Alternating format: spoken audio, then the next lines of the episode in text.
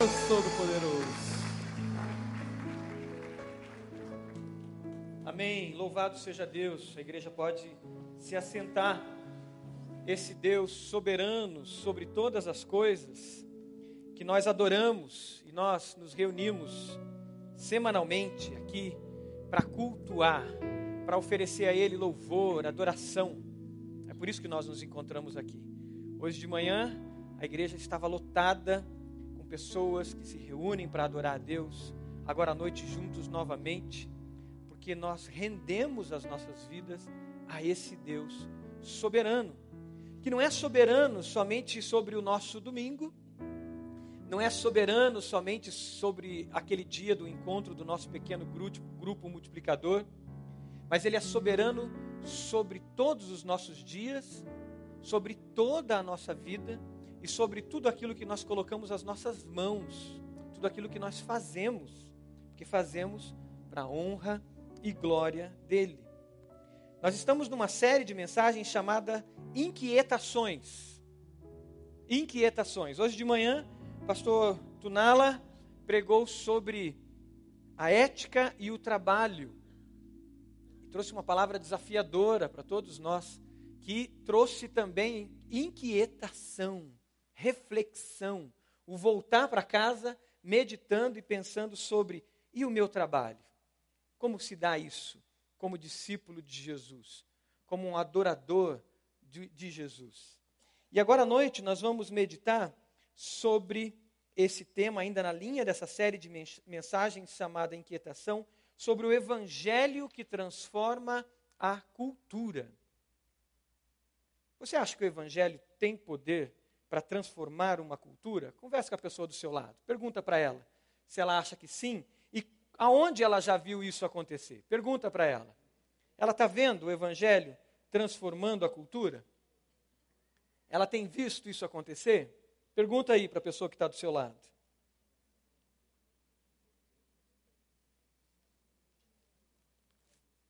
Será que isso é possível? É. Vamos lá para Gênesis, abra sua Bíblia em Gênesis, capítulo 11 de Gênesis. Gênesis capítulo 11.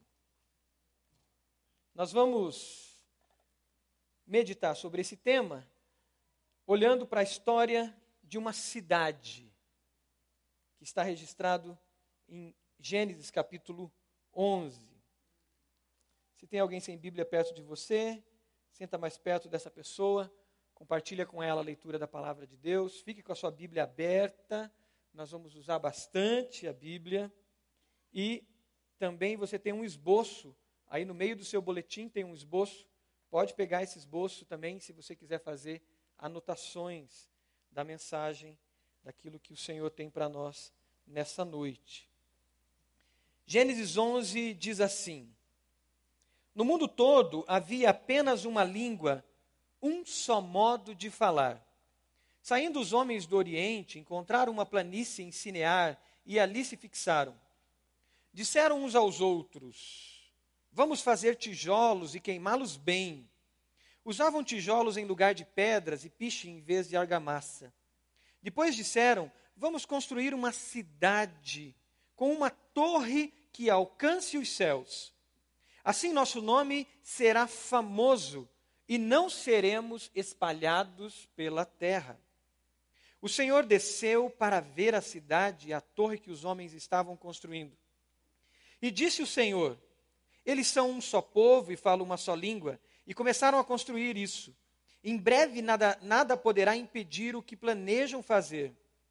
Venham, desçamos e confundamos a língua que falam, para que não entendam mais uns aos outros. Assim, o Senhor os dispersou dali para toda a terra, e pararam de construir a cidade. Por isso foi chamada Babel porque ali o Senhor confundiu a língua de todo mundo. Dali o Senhor espalhou por toda a terra. Essa é uma história de uma cidade de pessoas poderosas. Um pouco antes, nós vamos, vamos ouvir, vamos ler sobre um homem chamado Nimrod, um homem muito poderoso, que foi o primeiro rei, o primeiro imperador, o primeiro dominador de vastas áreas no Oriente.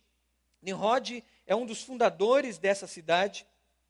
E aqui eles estabelecem aquilo que nós podemos definir como uma expressão muito clara do que é cultura. Eles estabelecem uma cidade. E uma cidade é uma expressão da cultura humana. E ao estabelecer essa cidade, eles constroem no centro dessa cidade uma torre. E eles tinham o objetivo de, com essa torre, chegar aos céus.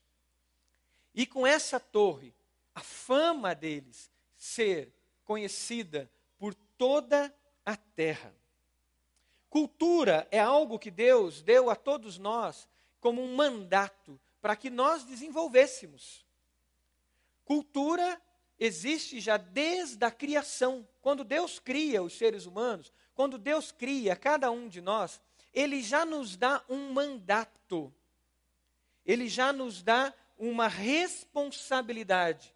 Ali não era simplesmente um mandamento, mas era um mandato. Assim como um presidente da república tem um mandato, o que é isso? Ele recebe sobre ele poder concedido por, outras, por outro e esse poder ele precisa exercer durante um mandato. Na nossa política, isso é muito comum. Lá em Gênesis, quando nós fomos criados, Gênesis capítulo 1 diz que nós fomos criados à imagem e semelhança de Deus. Lá já Deus nos dá um mandato. Um mandato de guardar a terra, cultivar a terra. Gênesis capítulo 2 vai deixar isso bem claro. Deus fez o jardim, e colocou o homem no jardim para que ele cuidasse do jardim, para que ele cultivasse o jardim. E logo em seguida, Deus vê que o homem estava só. E ele diz: Não é bom que o homem fique só. E Deus faz a mulher. E Deus ali estabelece um outro mandato, dentro de um mandato chamado mandato cultural, um mandato social, que era o homem deixar pai e mãe, unir-se à sua mulher e multiplicar e encher a terra. A partir do jardim, a partir daquele espaço separado por Deus, toda a terra seria alcançada e toda a terra seria transformada a partir do homem como cooperador de Deus. A partir do ser humano obedecendo esse mandato dado por Deus. Gênesis capítulo 2 Fala ainda que ao homem foi dado o desafio de dar nome a todos os animais. Ele tinha essa responsabilidade de nominar os animais. Nominar não é algo tão simples quanto parece para nós hoje. Nominar era trazer a identidade àqueles animais. Dar nome em toda a cultura bíblica e hebraica significa trazer identidade a eles.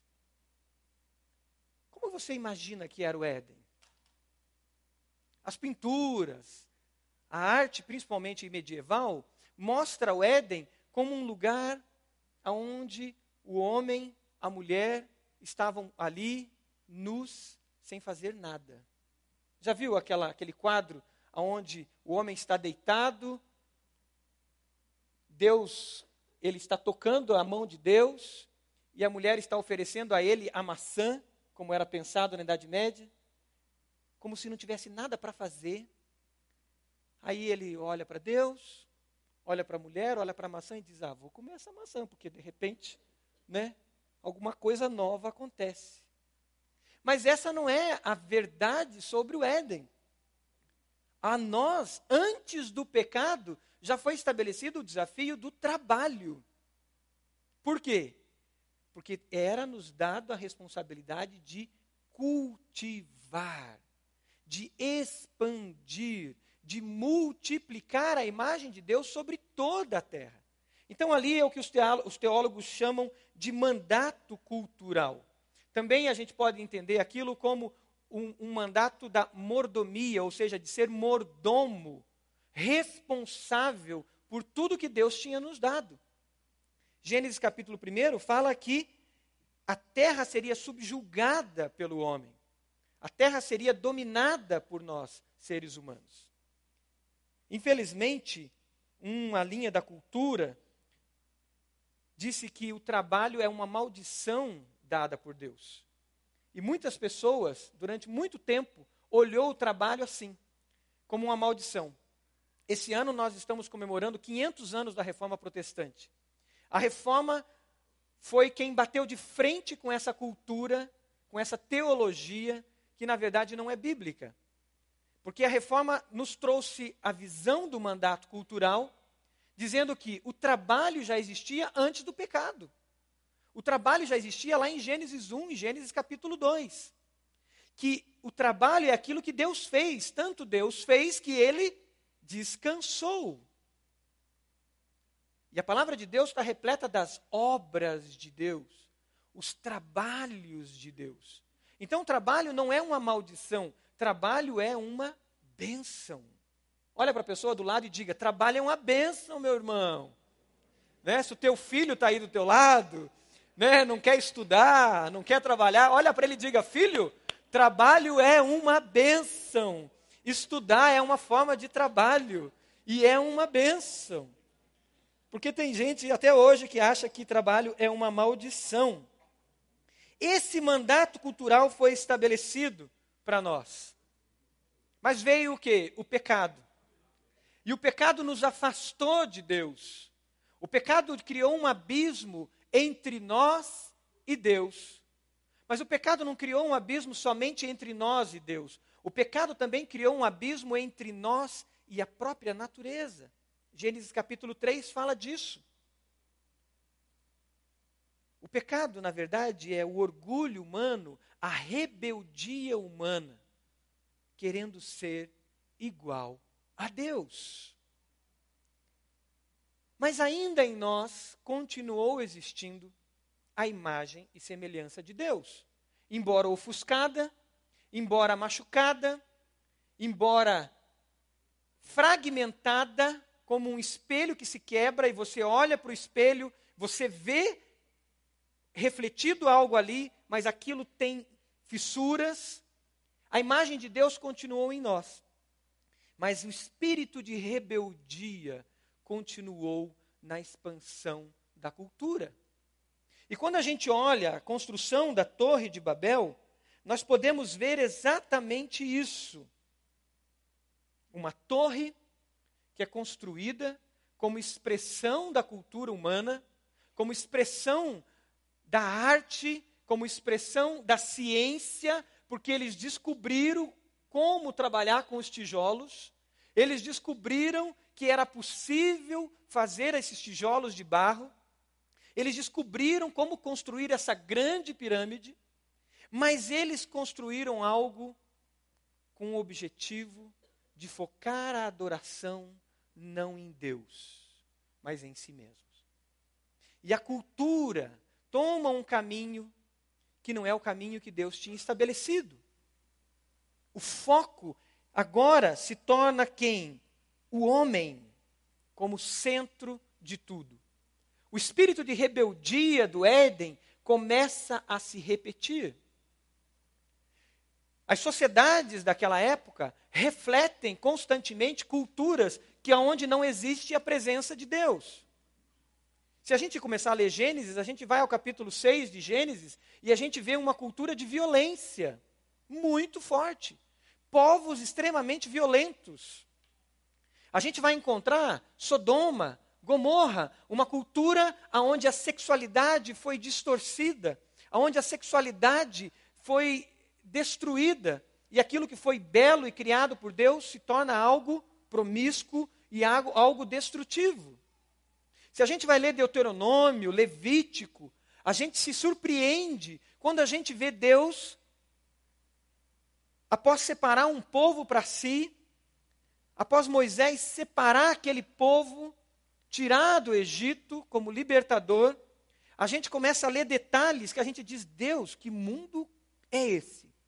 Que mundo cão era esse que esse pessoal vivia. Porque Deus, em Deuteronômio, em Levítico, começa a dar detalhes que a gente acha absurdos para a nossa realidade de hoje, vivendo numa civilização que tem influência, a influência cristã.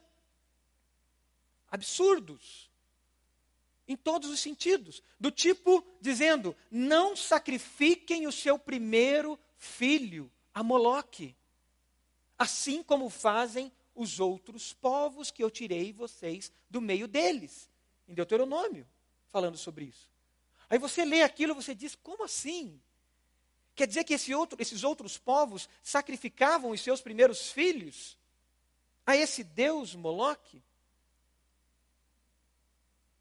Não ofereçam as suas mulheres como sacerdotisas que eram prostitutas ou prostitutas sacerdotais. E uma série de mandamentos que você fala, que mundo era esse? Mas eram culturas que tinham sido se, de, se desenvolvido longe da presença de Deus. Aonde Deus não era o centro daquela cultura. Mas o centro daquela cultura era uma torre aonde o foco estava no próprio homem. O foco estava na adoração, na fama, na glória do próprio homem. Babel traz essa realidade para nós. Babel nos mostra, é o símbolo da construção humana, da cultura humana, tendo o homem no centro. Mas como o evangelho, então, vai ser aquele que transforma a cultura? Que é o foco que nós temos para agora à noite. Como nós vamos viver esse evangelho de forma que ele chegue e transforme a realidade à sua volta? Eu gostaria de começar olhando para nós mesmos primeiro. Porque o Evangelho só é poder para transformar a cultura se ele, primeiramente, foi poder na minha vida. Se o Evangelho não foi o poder de Deus para a minha salvação, para a minha redenção, para a minha libertação, para transformar a minha vida, eu não posso e não conseguirei ser esse instrumento de Deus na cultura. Eu gostaria de começar primeiro olhando para esse aspecto pessoal das torres que nós mesmos construímos dentro de nós. O primeiro aspecto que a gente precisa, a primeira barreira que a gente precisa olhar para que a gente possa ser transformado pelo Evangelho e ser esse agente de transformação do Evangelho, é que nós precisamos observar que Deus toca na nossa arrogância.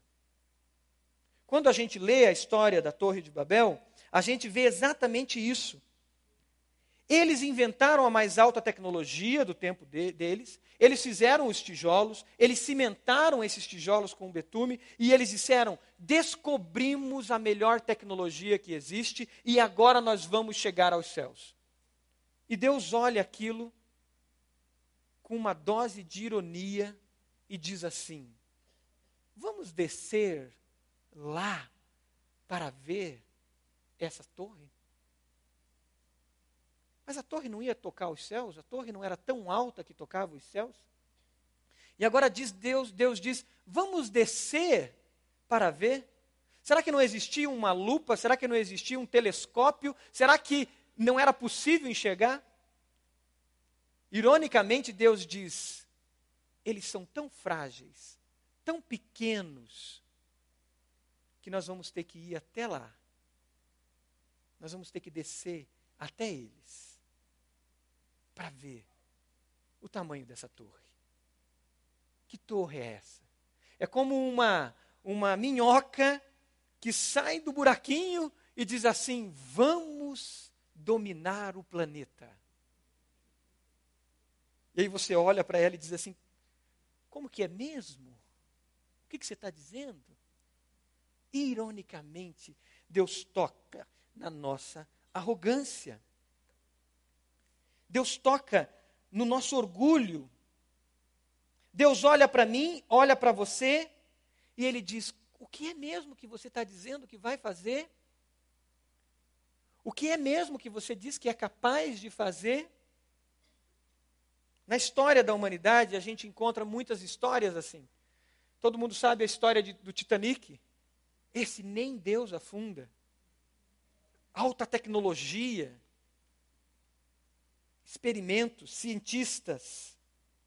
A gente sabe a história da própria modernidade, com a ciência avançando sem parar, e de repente a modernidade, o século XX, por exemplo, foi aonde mais se morreu gente em toda a história da humanidade, onde mais se matou. Porque todo o avanço tecnológico e científico foi usado para a glória do homem, para o poder, para satisfazer a sua arrogância. Mas Deus toca o nosso orgulho. Deus mexe nos detalhes da nossa vida. E Ele mexe de tal forma que, às vezes, aquilo que nós estamos construindo para a nossa própria glória se transforma em confusão. Porque foi isso e é isso que significa Babel para nós hoje: confusão. Quando nós estamos construindo as nossas próprias torres, achando que nós estaremos seguros nas nossas próprias torres, Deus olha e diz: isso vai gerar confusão, isso vai gerar divisão. E foi isso que aconteceu. E não é isso que acontece com muito da cultura humana? Achando que está desenvolvendo algo, achando que está criando algo que vai ser revolucionário, e de repente nós nos encontramos em confusão. Nós vamos ter nessa série de inquietações, por exemplo, essa série chamada Inquietações, uma, uma, uma, uma mensagem que trata da ideologia de gênero, por exemplo. Que confusão é isso? O que tornaram o tema da sexualidade? Fala-se em mais de uma centena de gêneros. É o, o homem, a mulher, o homossexual, o bissexual, o transexual, uma confusão gigante, absurda. Na ansiedade por construir algo para si, essa torre tem gerado mais e mais confusão. Romanos capítulo 1, ele fala dessa busca humana, dessa ansiedade humana, tendo o homem no centro, tendo a glória da cultura, o centro da cultura como sendo o homem. Romanos capítulo 1, versículo 26 diz: Por causa disso, Deus os entregou a paixões vergonhosas. Versículo 28 diz: Além do mais, visto que desprezaram o conhecimento de Deus, ele os entregou uma disposição mental reprovável para praticarem o que não deviam. Confusão. Como nós temos olhado e agido no nosso dia a dia. Deus tem sido o centro daquilo que fazemos, daquilo que criamos, daquilo que desenvolvemos, ou tem sido nós mesmos? Esses homens, ao construir Babel, eles tinham a intenção de serem pequenos deuses. Eles dominariam tudo, queriam expandir, centralizando e controlando tudo e todos, e controlando até Deus. Mas nós sabemos que nós só podemos resgatar em nós plenamente a imagem de Deus por meio de Jesus Cristo. E numa rendição total nossa ao Senhor Jesus. E isso é graça de Deus. Isso é favor imerecido sobre nós. E é por isso que Deus vem e mexe nos planos humanos. Deus vem e mexe naqueles planos que eles tinham. E Deus bagunça isso tudo. E Deus muda a direção. Porque Deus percebe que os nossos planos, se forem seguidos para os nossos próprios objetivos, não existe limite para a nossa maldade. É incontrolável aonde nós poderemos chegar. Eu não sei se já aconteceu com você, de de repente você está num caminho, e de repente Deus fechar todas as portas, Deus impedir você de continuar, e você não entender o que está acontecendo, e lá na frente, você olhar e dizer: Deus, muito obrigado.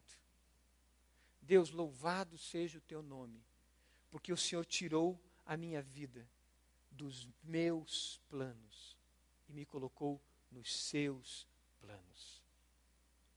O Senhor intervém para que a gente possa ter vida e vida em abundância. Eu não sei como você tem seguido, como você tem vivido, mas eu sei que Deus tem interesse que você não construa as torres para a sua glória. Deus tem interesse que você construa uma vida onde o centro dessa vida seja Jesus, seja o Senhor. É por isso que eu queria trazer também uma outra cidade para a nossa reflexão, que está lá em Apocalipse capítulo 21, versículo de 1 a 7. Apocalipse capítulo 21, final da Bíblia, versículo 1, versículo 1 até o 7, fala de uma outra cidade que contrapõe a Babel. Capítulo 21 de Apocalipse diz assim: Então vi novos céus e nova terra, pois o primeiro céu e a primeira terra tinham passado, e o mar já não existia. Vi a cidade santa, a nova Jerusalém, que descia dos céus da parte de Deus, preparada como uma noiva adornada para o seu marido. Ouvi uma forte voz que vinha no trono e dizia: Agora o tabernáculo de Deus está com os homens, com os quais ele viverá. Eles serão os seus povos. O próprio Deus estará com eles, e eles com eles, e será o seu Deus. Ele enxugará dos seus olhos toda lágrima. Não haverá mais morte, nem tristeza, nem choro, nem dor, pois a antiga ordem já passou. Se nós queremos ser esses instrumentos de Deus para transformar a cultura, nós precisamos ter em mente que o que somos, o que temos, nossas habilidades com os nossos instrumentos musicais, nossas habilidades com a voz, nossa capacidade com o trabalho que fazemos com as nossas mãos, vem de Deus e é graça de Deus sobre nós. Não são os nossos próprios esforços, mas é graça de Deus. Por isso essa nova cidade, ela desce dos céus. Ela não parte da terra caída e longe de Deus para os céus, mas ela desce dos céus até nós. É por isso que transformar a cultura é trazer essa nova Jerusalém para o nosso dia a dia. É obedecer aquilo que Jesus nos ensinou quando ele disse na oração do Pai Nosso, a, a, nos ensinou a pedir: venha o teu reino, seja feita a sua vontade venha o teu reino. Não sou eu que estabeleço o reino, não sou eu que determino, mas é o reino de Deus que vem sobre mim. É a presença de Deus que vem sobre mim. A cultura é de toda ruim? Não. Gênesis capítulo 4 fala de instrumentos musicais. Gênesis capítulo 4 fala dos primeiros que desenvolveram a tecnologia das tendas. Instrumento musical é mau? Não. Tendas são más? Não. Cidades são más? Não. Pois a cidade que vem com o novo céu e a nova terra é uma cidade. E ela vem dos céus. A questão é: quem está no centro dessa cidade? A glória humana ou a glória de Deus? Quem é o centro de toda a nossa busca? Deus ou eu, como homem? Precisamos então, se queremos transformar a cultura, desejar o reino de Deus, pedir a presença do reino e dos seus valores aonde nós estivermos. Porque por trás de Babel tem uma força tem alguém que comanda, e ele é Satanás. É isso que está escrito em Efésios capítulo 2. Efésios capítulo 2 diz que antigamente nós estávamos mortos em nossos pecados e delitos e vivíamos segundo o príncipe do ar, aquele que habita nos filhos da desobediência. Vivíamos, Efésios 2 diz que vivíamos segundo o curso desse mundo, o padrão natural desse mundo. Mas quando nós pedimos o reino de Deus, quando nós buscamos primeiramente o reino de Deus e a sua justiça, nós estamos dizendo: Deus, o seu governo precisa estar sobre mim. O seu governo precisa estar sobre tudo aquilo que eu construo como cultura, como mandato cultural. E assim eu posso desenvolver a música como cultura e dizer, Deus, que essa música traga glórias para o seu nome. Que essa cidade, que essa construção, que essa arte traga glórias para o seu nome. E aí, Deus se estabelece no centro. Então, viver o mandato cultural é um mandato para nós cristãos hoje. Só que viver isso debaixo do senhorio de Cristo, debaixo do poder de Cristo,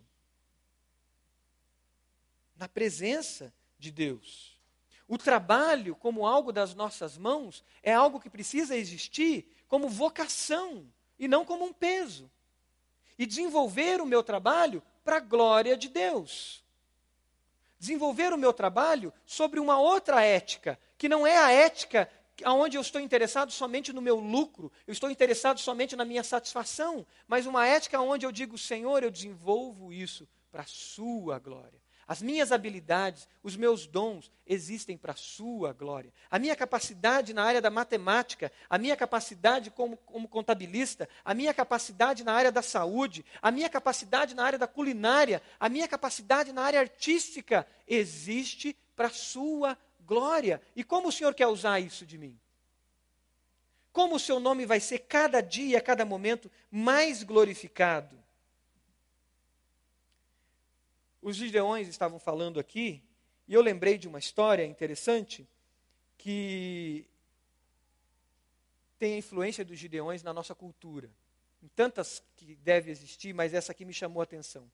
Não sei se vocês sabiam, mas tem um cantor que já faleceu da cultura brasileira, que tinha uma banda chamada Legião Urbana, o Renato Russo.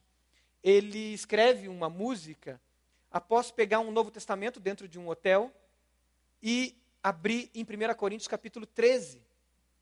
E lá ele lê aquele cântico que o apóstolo Paulo escreve sobre o amor. E ao ler essa poesia de Paulo, e que reflete com profundidade o que é o amor, ele escreve uma música. Ele une essa poesia com uma outra poesia de Camões, soneto 11 de Camões, e ele escreve uma música chamada Monte Castelo. Aquele Novo Testamento, que estava ali na gaveta, ou em cima de, um, de uma escrivaninha, que de repente alguém que não tinha contato com a palavra, ele abre, aquilo toca o coração desse cara, e ele escreve uma música.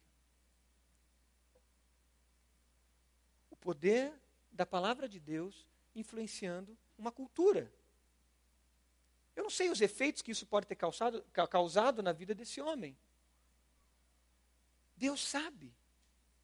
Mas é a palavra de Deus infiltrada no meio de uma cultura.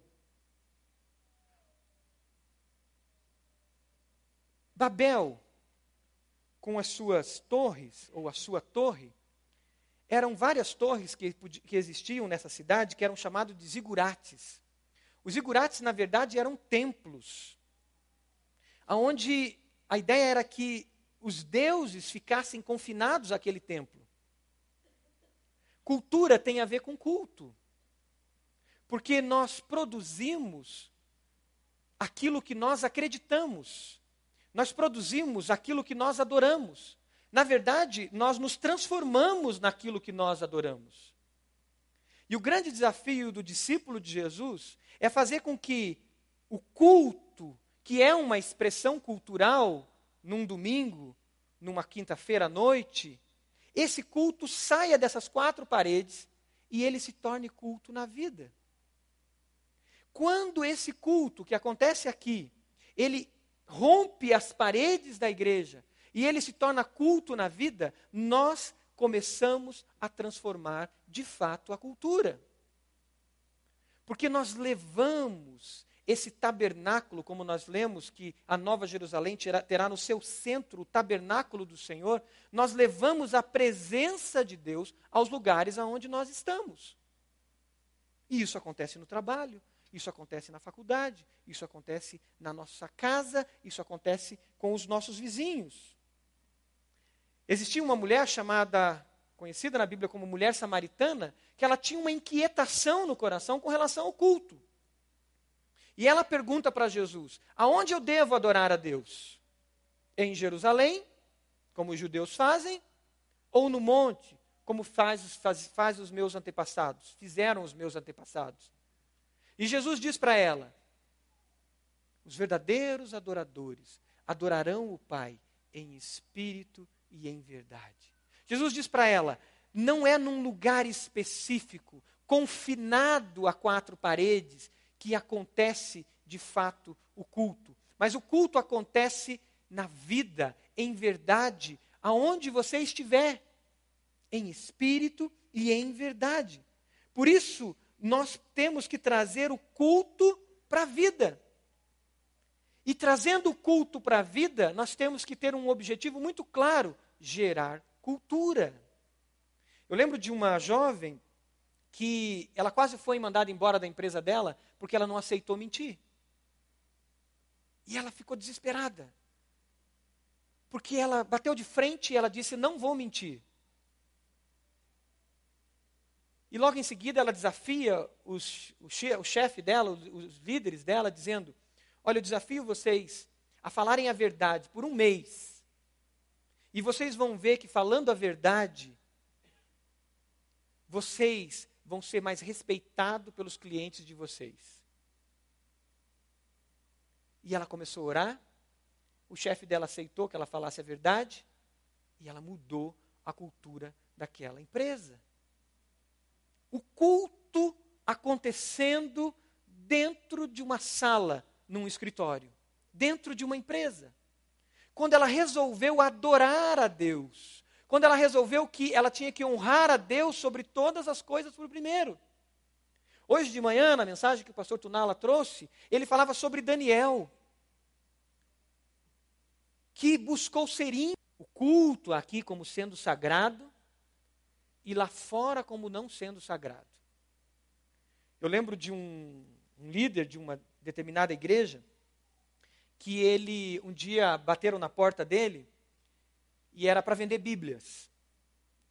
Um, um irmão da Sociedade Bíblica Brasileira queria conversar com esse líder para negociar Bíblias para aquela igreja. Aquela igreja comprava uma grande quantidade de Bíblias. E esse líder dessa igreja atendeu o interfone e disse assim: Se o assunto for espiritual, eu não posso conversar com o senhor aí da Sociedade Bíblica. Agora, se o assunto for material, eu posso conversar. E esse irmão representante da sociedade bíblica disse assim: Não estou entendendo. Eu quero falar sobre as Bíblias, que a sua igreja sempre compra muitas Bíblias, e eu quero falar sobre isso. Aí o, líder dessa igreja voltou a dizer: Então nós vamos falar só desse assunto material, que é a negociação sobre Bíblias. Não me entre em assuntos espirituais. Você entendeu mais ou menos aonde esse homem queria chegar? Para ele, negócio não é espiritual. Espiritual para ele era abrir aquela mesma Bíblia que ele ia comprar e conversar sobre ela. Mas negociar não era espiritual. E é isso que muitas vezes nós fazemos e aceitamos e cedemos à cultura desse mundo. Porque na hora que nós estamos lá fazendo um negócio, parece que uma chave vira na nossa mente e a gente diz: aqui é material não vamos misturar as coisas. Então aqui eu posso levar vantagem, aqui eu posso subornar, aqui eu posso é, dar um jeitinho, eu posso agir de maneira ilegal. O suborno de uma cola ou não, eu estou decidindo a quem eu vou adorar. Se é o Deus desse século, ou ao único Deus verdadeiro que existe. Por isso não tem como tirar o culto a Deus da nossa vida, de todas as áreas da nossa vida. Todas as esferas da criação devem estar debaixo do domínio e do desenvolvimento do homem e debaixo da autoridade de Deus. Todas. Seja a arte, seja a economia, seja a política. Quantos homens evangélicos que são políticos que têm cedido à cultura desse mundo? Muitos homens sérios, mas muitos que têm adorado a outros deuses. Lá, na hora que ele vai votar uma lei. Na hora que ele aceita aquela verba. Na hora que ele aceita aquela oferta. O papel do evangelho, então, é entrar em toda a cultura. Em todas as esferas da cultura. Para quê? Para redimir essa cultura trazer o culto a Deus dentro de todas essas esferas da cultura. Um texto que está em Colossenses capítulo 3, versículo 23, tem algo muito importante para nos ensinar. Que diz assim: Tudo o que fizerem, façam de todo o coração, como para o Senhor. Tudo o que fizerem, façam de todo o coração, como para o Senhor. E não para homens, sabendo que receberão do Senhor a recompensa da herança. É a Cristo o Senhor que vocês estão servindo. Quando eu estou em casa fazendo os meus afazeres domésticos, é a Cristo o Senhor que estou servindo. Quando estou estudando para o vestibular, quando estou na minha faculdade, quando estou me preparando para o mestrado, é a Cristo o Senhor que estou servindo. Quando estou construindo aquela casa, quando estou arrumando aquele carro, quando estou fazendo negócio do aluguel da minha casa, ou negócio do meu carro ou da minha casa, é a Cristo o Senhor que estou servindo. Pois ali eu estou oferecendo um culto ao Senhor. É por isso que a palavra de Deus diz: Não vos conformeis com esse século, mas transformai-vos pela renovação da vossa mente, que é o culto racional de vocês. Um culto racional ao Senhor. Se o Evangelho vai transformar a cultura, primeiro, Jesus precisa ser Senhor da minha vida e Senhor das nossas vidas. Para o Evangelho transformar a cultura, Jesus precisa ser Senhor de tudo que nós temos, de tudo que passa pelas nossas mãos. E Jesus sendo Senhor, a cada passo que nós dermos, o Evangelho transforma aonde estivermos. Porque o reino de Deus se revela ali. Você pode fechar seus olhos? Quem é o Senhor da sua vida? Quem tem de fato governado a sua vida? De que cidade você é cidadão? Cidadão dos céus? Da nova Jerusalém que desce dos céus? Ou cidadão de Babel? Da cultura que é construída para a glória humana?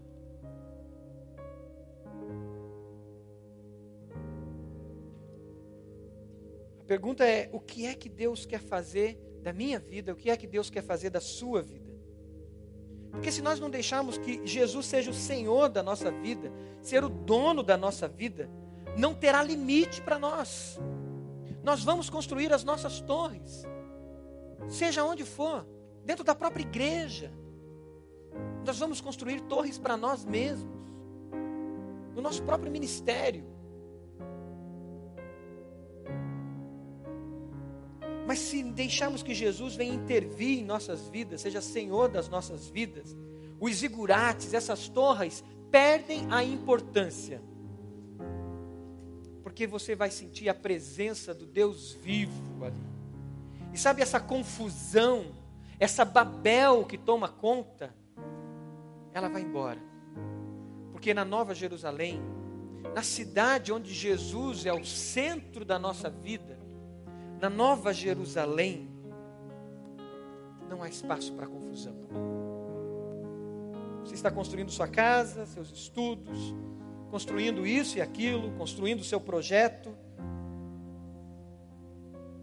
Mas muitas vezes está perdido nos seus próprios sonhos.